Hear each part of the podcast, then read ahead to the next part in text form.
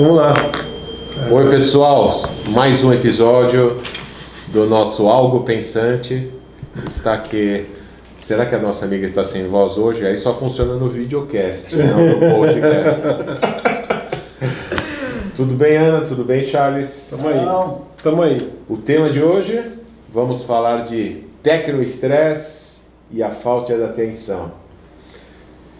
E falando em atenção, temos aqui o nosso Charles, é um especialista em mindfulness, em atenção plena.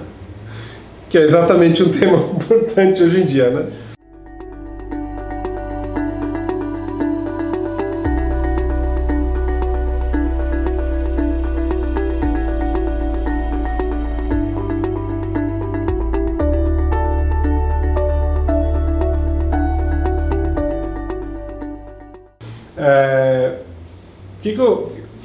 Né, vai falar de tecnoestresse. Tecnoestresse é um estresse, vamos dizer assim, que surge através do uso, talvez errado, vamos dizer assim, vamos colocar dessa forma, da tecnologia. Né? A gente veio de uma era em que, não muito tempo atrás, vamos falar de 24 anos atrás, mais ou menos, a gente gerava 200 vezes menos informação em média do que a gente gera hoje. Vocês têm uma, uma noção mais ou menos de, de quantificação aí da história. E o excesso de informação faz com que a gente desenvolva uma mente, às vezes, menos atenta, um espaço de atenção menor.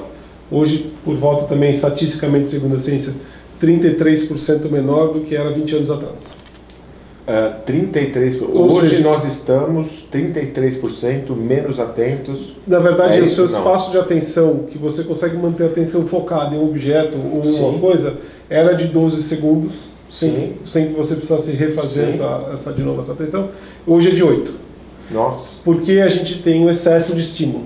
Né? É, eu acho que aí tem algumas coisas interessantes. É, sem sombra de dúvida, a gente sabe que esse é um dos maiores problemas que, é- que afligem é, pessoas, e aí não importa no ambiente, em casa, é, restaurantes, empresas, quantas vezes a gente não vê as pessoas almoçando com a cara enfiada no celular ou no meio de uma reunião, é, também é, se distraindo com outras coisas. Importante entender que biologicamente nós não fomos preparados para conseguir reconhecer a quantidade de informações que existem agora. Não necessariamente porque elas tenham só aumentado em volume, mas porque inteligência e mente, elas só são o que são porque nós temos a capacidade, através da nossa inteligência, de reconhecer padrões. Uhum. E o que está acontecendo hoje? É, as informações elas vêm num volume não só muito maior, como em padrões ultra fragmentados de informação.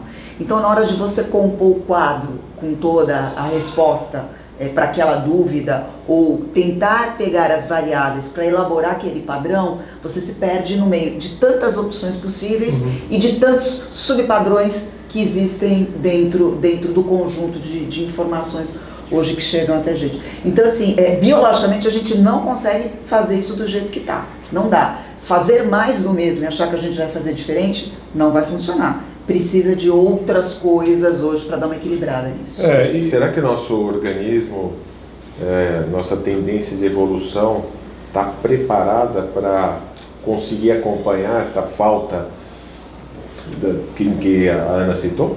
É, é, assim, só para ser interessante, um, um fato interessante, você respondendo um pouco da sua pergunta, é, é quando a gente está em conversa, né, toda a informação que eu estou captando de você, né, de tendo uma conversa com uma pessoa, ela consome metade da banda que eu tenho para captar a informação de uma conversa. Então, se eu estou conversando com duas pessoas, é o máximo. Se tiver uma terceira, eu já não consigo manter atenção em tudo que está sendo dito. Você não conhece a minha esposa. Ela consegue consegue- dessa mesa da outra e tudo no mesmo nível.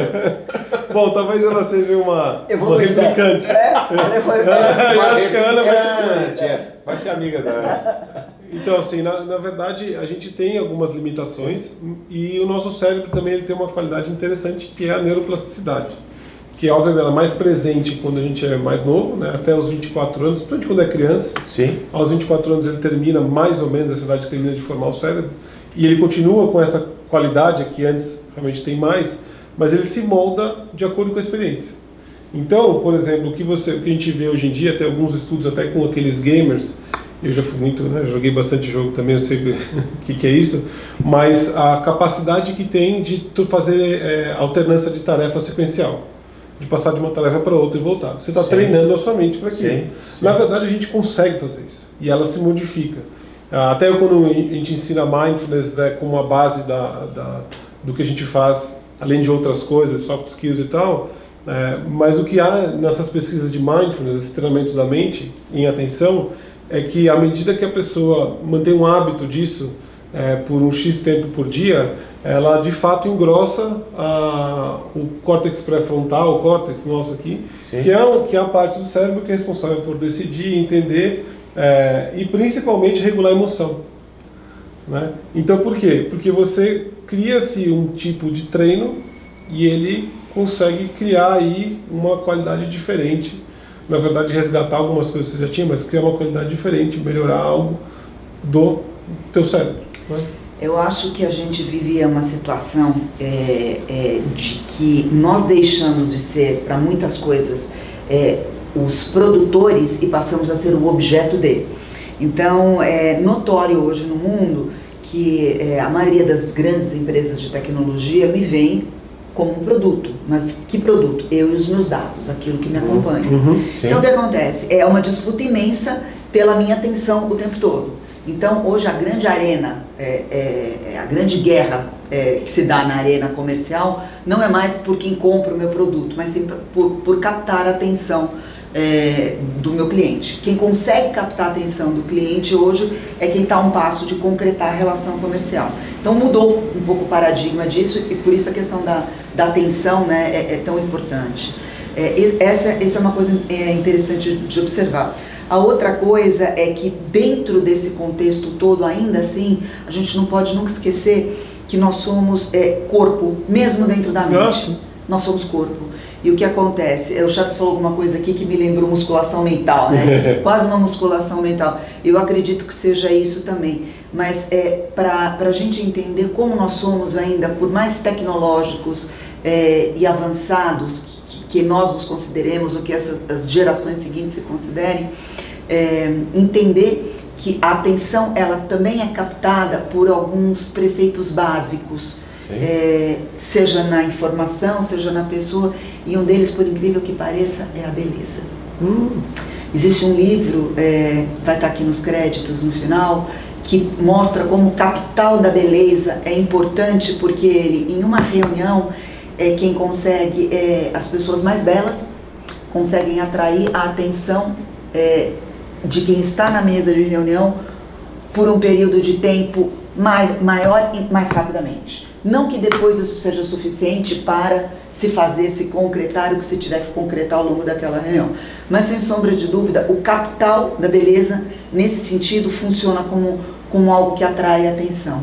E fazendo um depara para esse mundo que a gente vive hoje em dia, onde tudo é muito bonito, tudo é muito brilhante, tudo é muito belo e tudo compete pela minha atenção, eu fico me perguntando como é que fica, o que que consegue me chamar a atenção antes do resto e por quanto tempo e como conseguir criar nas pessoas, é, seja influenciado, seja como influenciador, a capacidade de atrair e reter a atenção do outro.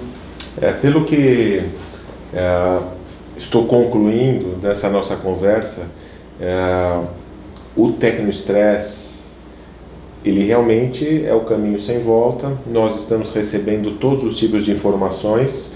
É, os grandes players do mercado estão brigando pela nossa atenção, só que sobra para gente esse volume de informações que estamos recebendo. É o tecno-estresse, com isso a falta de atenção, os dados que o Charles citou de como está nossa mente hoje perante o que era há alguns anos, mas assim como você é especialista no CrossFit consegue superar seus limites, né, Ana?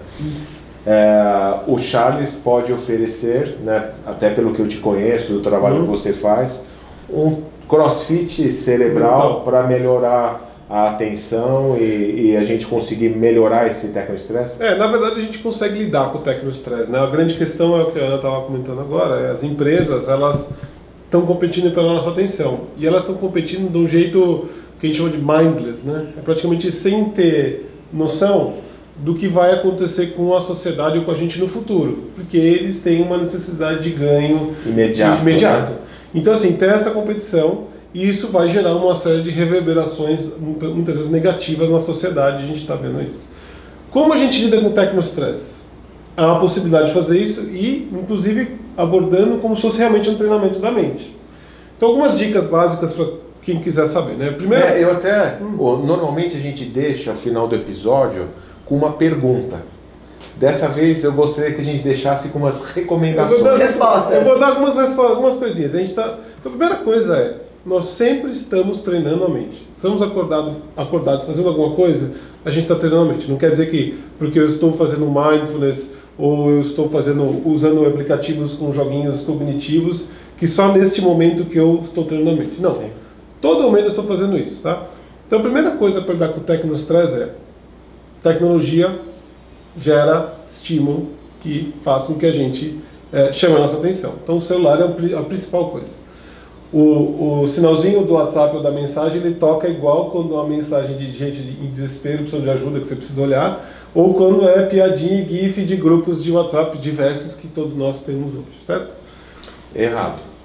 Eu configuro você, você de maneira diferente. Então, a primeira coisa que eu ia falar, configure. É uma dica, olha só. Primeira dica, configure, porque você vai, vai se condicionar a sua mente, vai condicionar a sua mente a determinados sinais que você realmente tem que olhar e outros você ou estarem mutados Sim. ou você realmente não dá atenção. Primeira coisa. A segunda coisa é, quando você tiver em contato e precisar olhar o celular, se veio aquele pensamento de pegar o celular e olhar, ao invés de você fazer isso de uma forma inconsciente, você vai se perguntar por, por que, que eu vou abrir o celular. E, fazer exatamente isso, é usar a tecnologia com um propósito. É sempre fazer essa pergunta. Legal, por que eu legal. tenho que pegar o celular agora? Porque Sim. o pensamento vem. Sim. Se a gente age de forma inconsciente, o que você está fazendo é condicionar sua mente a toda vez que você tem um espaço, não tem nada acontecendo, Sim. você querer pegar o celular na hora. Sim. Porque você faz todo sentido. Então, isso é uma coisa. Segunda coisa, é, outra, outra dica, não atenda o celular direto. Tocou o celular ou tocou o telefone por algum motivo, dá uma pausa e respira. Aquilo vai, vai ser um sinal para você respirar. Respirar é uma das coisas mais importantes que a gente tem para ajudar a regular a emoção hoje em dia. Né? Então, não atenda o celular direto, tocou, respira, aí você atende. E olha quem é a pessoa antes? Pode olhar, não tem problema, mas pelo menos você respirou, tem essa Está relação preparado com a para respiração. muito legal. Esse é um ponto é, que é crítico na, na, na questão do celular.